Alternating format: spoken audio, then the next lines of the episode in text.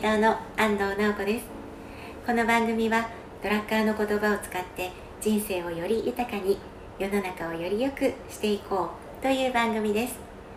今日もドラッカー読書会ファシリテーターの田畑裕二さんにお話をしていただきます。田畑さんこんにちはこんにちは。今日もよろしくお願いします。は。い、よろしくお願いします。今日のテーマはちょっと真面目にドラッカーの言葉うん、ね、ちょっと真面目にね、ちょっと真面目に。ちょっとだけよってやつですよね。ちょっとなんですね。うん、あはい。のね、ずっとこうドラッカーの言葉を分かりやすくハードル下げて、噛み砕いてはい。っていうのがこの番組のメインテーそうですね。メインテーマです。マなのにドラッカーの言葉は最近いじってないですよね。確かに。ま あそういったその、えー真摯な反省も踏まえつつですね、はい。うーんと本があります、はい。えっとね「ドラッカー時代を超える言葉」っていう本があるんだけども、はい。ドラッカー時代を超える言葉。なんかすごいんですよこれ、はい。ドラあんとドラッカーとそれから上田敦夫先生。はい。すごく仲良し小良うしん。じゃないですか、はい。ね、で、えーまあ、そういった中で、えっと、上田先生がドラッカーの数多い言葉の中から160の、はい。うん、言葉を厳選してくれた本。そうなんですよね、で、えー出されたのが2009年はい。なので、えー、とドラッカー教授が亡くなってから4年経って発刊された本、どうもね、えー、と出す時に、えードリス・ドラッカーさんといろんはない。そのやり取りをしながら、もう全て、えー上田先生にお任せしますよみたいな話をもらって、はい、えー、とうんこの本が出された。えそういった本なのではい。とってもドラッカーの言葉のエッセンスが詰まっている本なんですよね。なんかね私もこれ最初たまたまちょっと書店で手に取って、うんうん、ちょっとグッと引き込まれて、うん。えっとはい珍しくすぐその場に買いました。あそこいいですね。はい、でなんだろう。うん。うんドラッカー教授が亡くなった後に出されて、はい。えっと、いろんなそのお世の中変化する時代はい。激動の時代だったんですね。ね。あのコロナなんてまだまだ、うんうん。えっとこの世に生まれてもいないあコロナは生まれていたんだけど、ね。新型コロナっていうのは生まれていない。そうですね、うん。この今2020年の春先からいろいろ起こっている。これは全くないですね、はい。うん。まあ、そういったあー中でも激動の時代を、えーに足を踏み入れたすでに起こった未来とかね、はい。うん、そういったあーことをドラッカー教授は言っていてでさらにお亡くなりになった後にこういう状況をドラッカーだったら何と言うだろうかっていう視点で書かれた本なんですそう。なんです。これお帯っていうんですかね。なんて言うんだろう帯表紙の、はい。私この言葉にもまずぐっと引き寄せられて。ですよね。今ドラッカーならはい。何と言うだろうか。そうですね。今ドラッカーならそうですよね。うん。はい。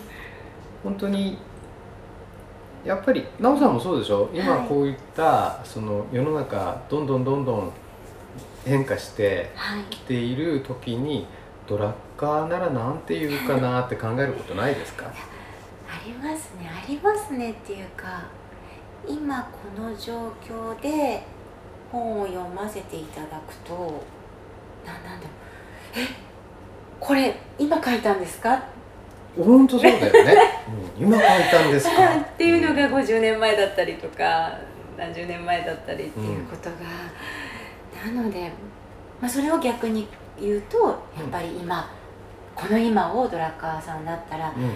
なんておっしゃるのかなっていうのはやっぱり、イコール感じますですよね。ねはい、でそれがドラッカリアンの本質ですよね。今起きていることをはい。ドラッカーの目であったり、ドラッカーの脳を、えーフィルターとして、はい。えーそこから何かあー抽出するっていうそのやり方ですよね。うん。まあそんな中ではい。気になる言葉って？これねなんかこうあの言葉がだから160ですか？160あるので見るたびにね違うものが飛び込んでくるんですよ。いいですね。で実はこの本を手に取った私がたまたま書店で手に取ったのが今年の初め頃？今年の初め。えそのそれこそ今年今騒がしい新型コロナウイルスのっていう、多分ね2月だったか3月だったかその騒が騒ぎ始めたうん頃で,、うん。でだったんですけどその時ね目についたところと今日改めてあの、うん。はい、番組のためにまた一通りファーッと目を通してすごいですね。そ 速読のプロみたい。すいません。なんかちょっと大きなこと言いました。あの、まあ言うだけただ。なので本当にこれは今日今日今、うんうん。今あなんか今日はここが好きですっていうはいそういうところなんですけどいいんですか？あ。今日私の私チョイスで。もちろんです、ははい。いこれを何をチョイスするかっていうのを、はい。えー聞いてる人もちょっと興味深いかもしれないですからね。そうですか？はい。大きく言うとねイノベーションおおーイノベーションね。部分だったんです、でそのイノベーションの機会をいかに捉えるかという説説というんですかね。そこにもいくつかの言葉があるんですけれども一番最初に飛び込んできた言葉読みますね。うん。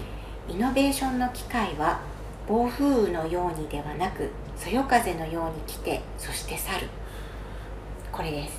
ほう なんか深い深いっていうかそうだよねっていう気しますよね。はい。なんか出店はどこで？すか出店ははいと？そうです。出店はイノベーションと起業家精神です。うん。はい。でこの説その周辺に他にもあのーまあいくつか言葉が引用されてるんですが。えー、と暴風雨のようではなく、はい。そよ風のように。これ聞いてる人よくわかんないかもしれないんで、解説も載ってるでしょ？解説どうどういうふうにおお話ししたらいいんでしょうねうん、イノベーションっていうのは、は要はその何でしょうね。そのイノベーションと起業家精神の中では、はい。えーっと机上の計画とかね、うんなんか大きなものを、はい。えー作り出そうとして、えーやるようなことではなくってもっと現場に近いところから小さく起こってくるんだみたいなそんな文脈じゃなかったでしたっけ、そういうことですねうん。なんかこうイノベーションってもともとなんか何かと何かを合わせたすごい発明みたいな印象最初あったんですけどあのドラカさんの言葉って知っていくとそんなそんな壮大なものばかりを表してるわけではなくてうん。本当にすでにある小さいもの同士のそのうん。結合うん、まあもともとはね、はい。シュンペーターの新結合っていうやつがはい。ベースにあるので、はい。だからあー無から有を生み出す。そういったイノベーションも確かにあるんですよ、はい。あるんだけども、はい。えーっとそのおなんていうのかな。技術革新みたいな形で大きなことっていうのは、なかなか起こりにくいんですね。なのでこのまあ本での解説というのかな少し前にある文章で従ってイノベーションを行うには外に出かけ見て触って聞かなければならない、うんイノベーションにおいては全てがそこから始まる、うんというようなことが書いてあってですねやっぱりその基礎となるのはあくまでもえー変化機械現実に対する知覚である。うんうんなんですよ、うんでそうですよ多分ね。知覚っていうところもあの気になったポイントだったと思うんですが、はい。遠く近くの近くではないですよね。ね。そうですね。知るか感覚の感感覚覚ねうん。はいで知覚っていうのは知あの要はそのはい。現場に出てはい。聞いて触ってとかあるじゃないですか。でドラッカーって、えー、と観察者ですよね。覚はい。物見の、えーリュンケウスでしたっけ？あごめんなさい物見のまでしか分かってなかったです。要は観察する人ですね。観察している中で、うんうんえー、と何が今起きてるのか、うん。えーそれが未来どういう影響を与えるのかみたいなところを見ていた。でそれってその、えー、と変化の、えーきっかけ兆しを見ているんですよね。あのそっかきっかけ兆し、ね。台風来る時だって、はい。最初は生暖かい風がもやもやもやってまさにそよ風のように吹いてるわけですよね。はい。それが時間の経過とともにどんどんどんどん大きくなって、はい。えーそして家を吹っ飛ばしちゃったりはい。とかってなりますよね。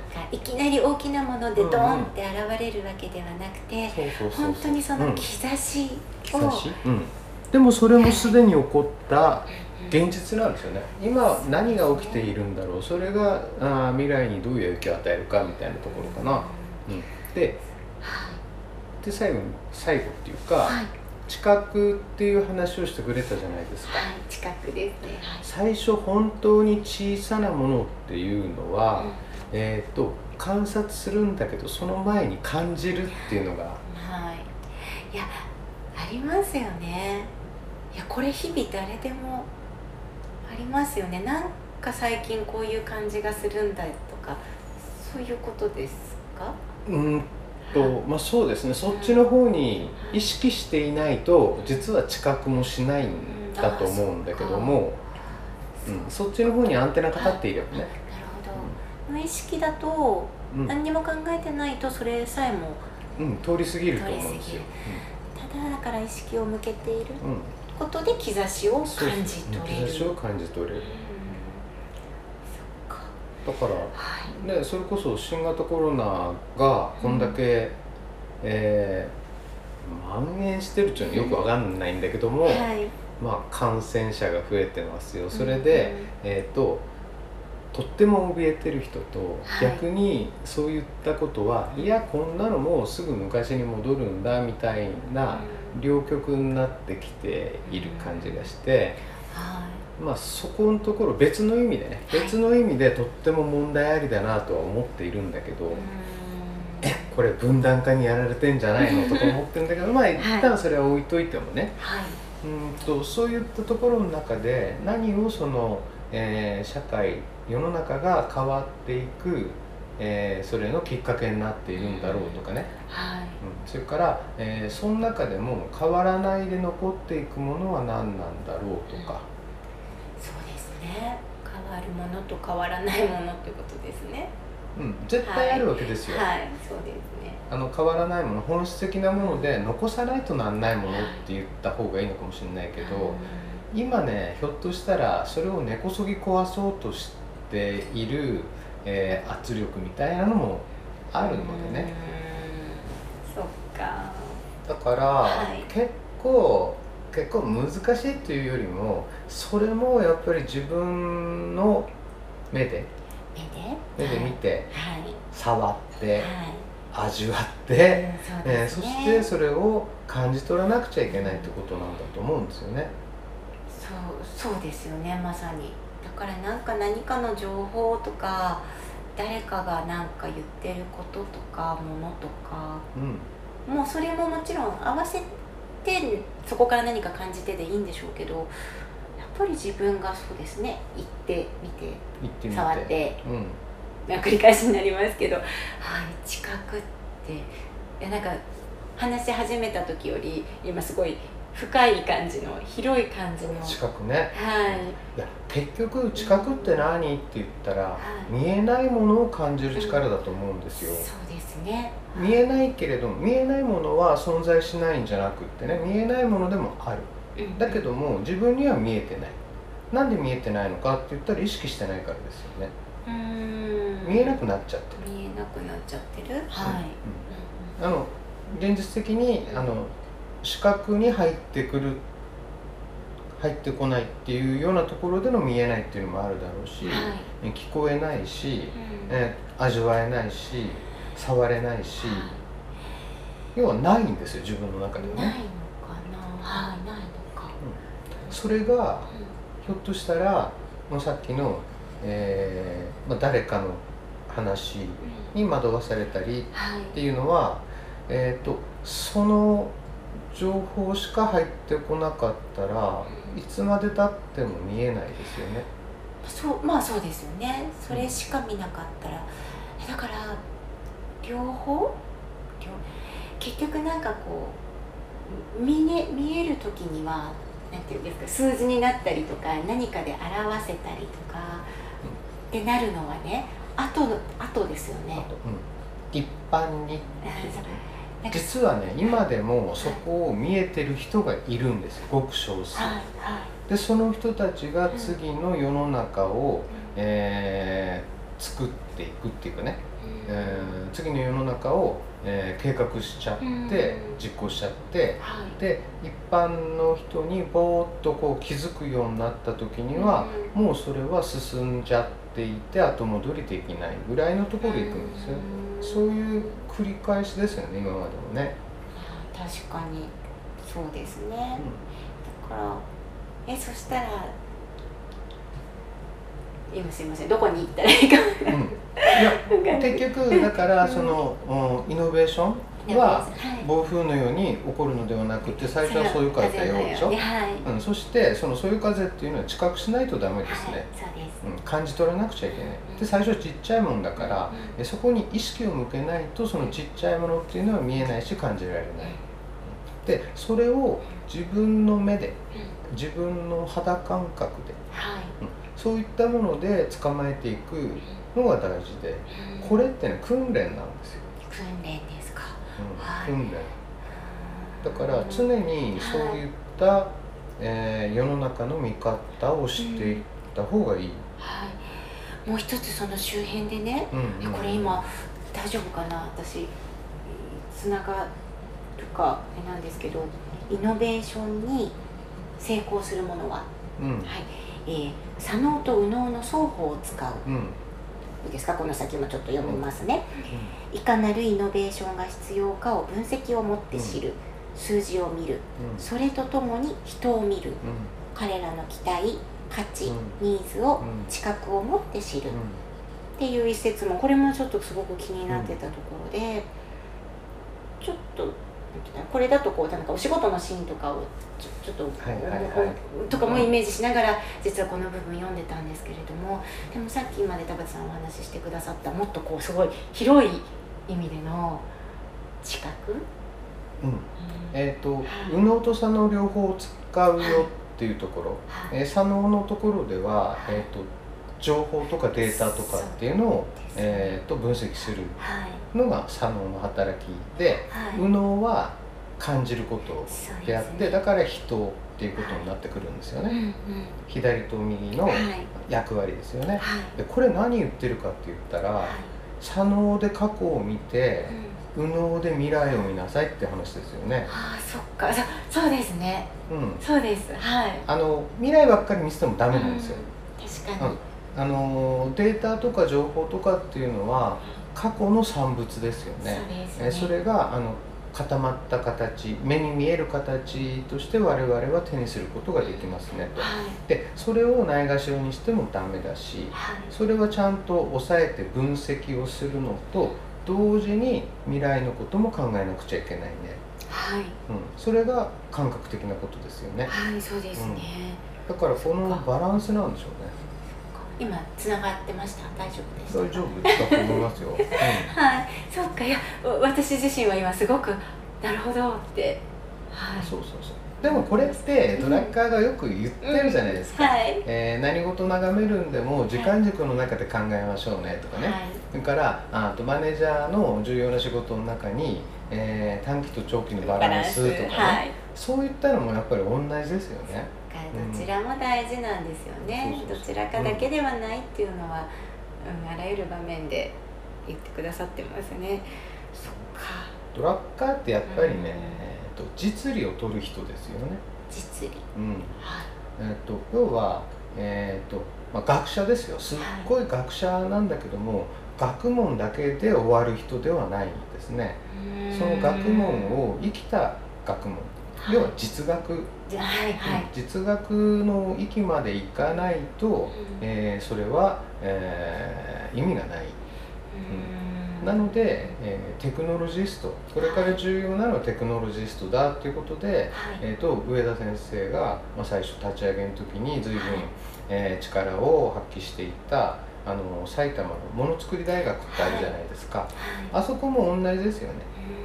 うんやっぱりそのテクノロジストが、えー、と社会の中心になっていかなくちゃいけないという思いの中でそこを、えー教育としてね、うん。うん、作り込んでいくっていうところがやっぱり価値があるんだろうなっていうふうに思うんですよね。ねん、ね。だから、うん。まあ、その160のページ、そうですね。これもねすごいです。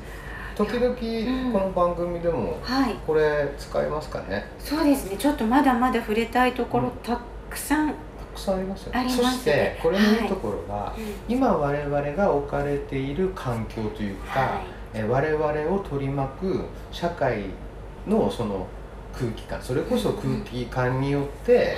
気になるところ変わるでしょう、確実に変わりますよねこれ。うん、それがいいんですねこれねだからずっと使えるものでしょうねきっと。そうですね。きっと。はい。今ドラッカーなら何と言うだろうか。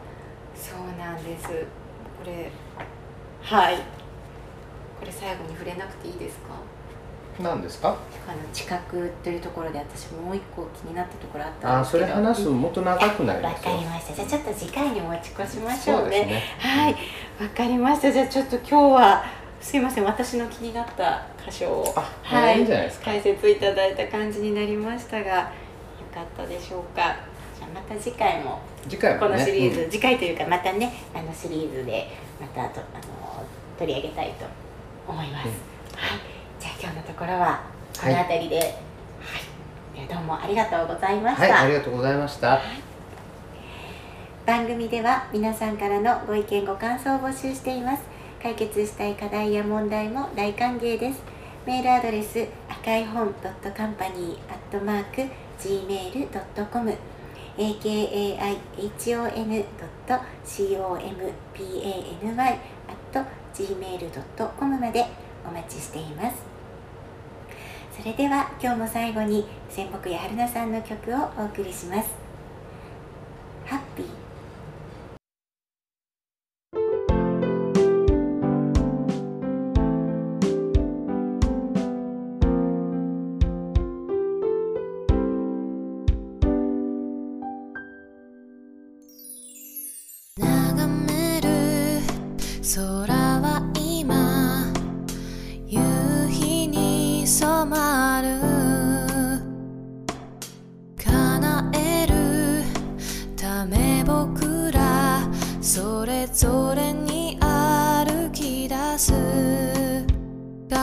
した言葉の数流した涙の数数えきれないけれど忘れはしない。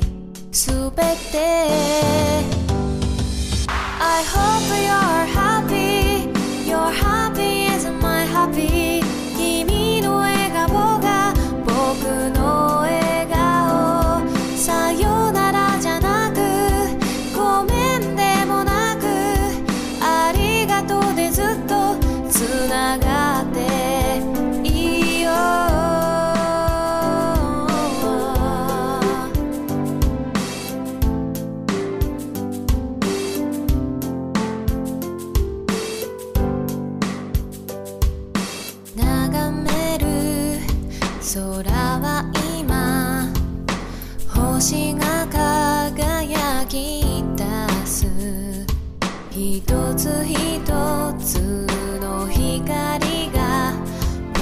らの夢の数。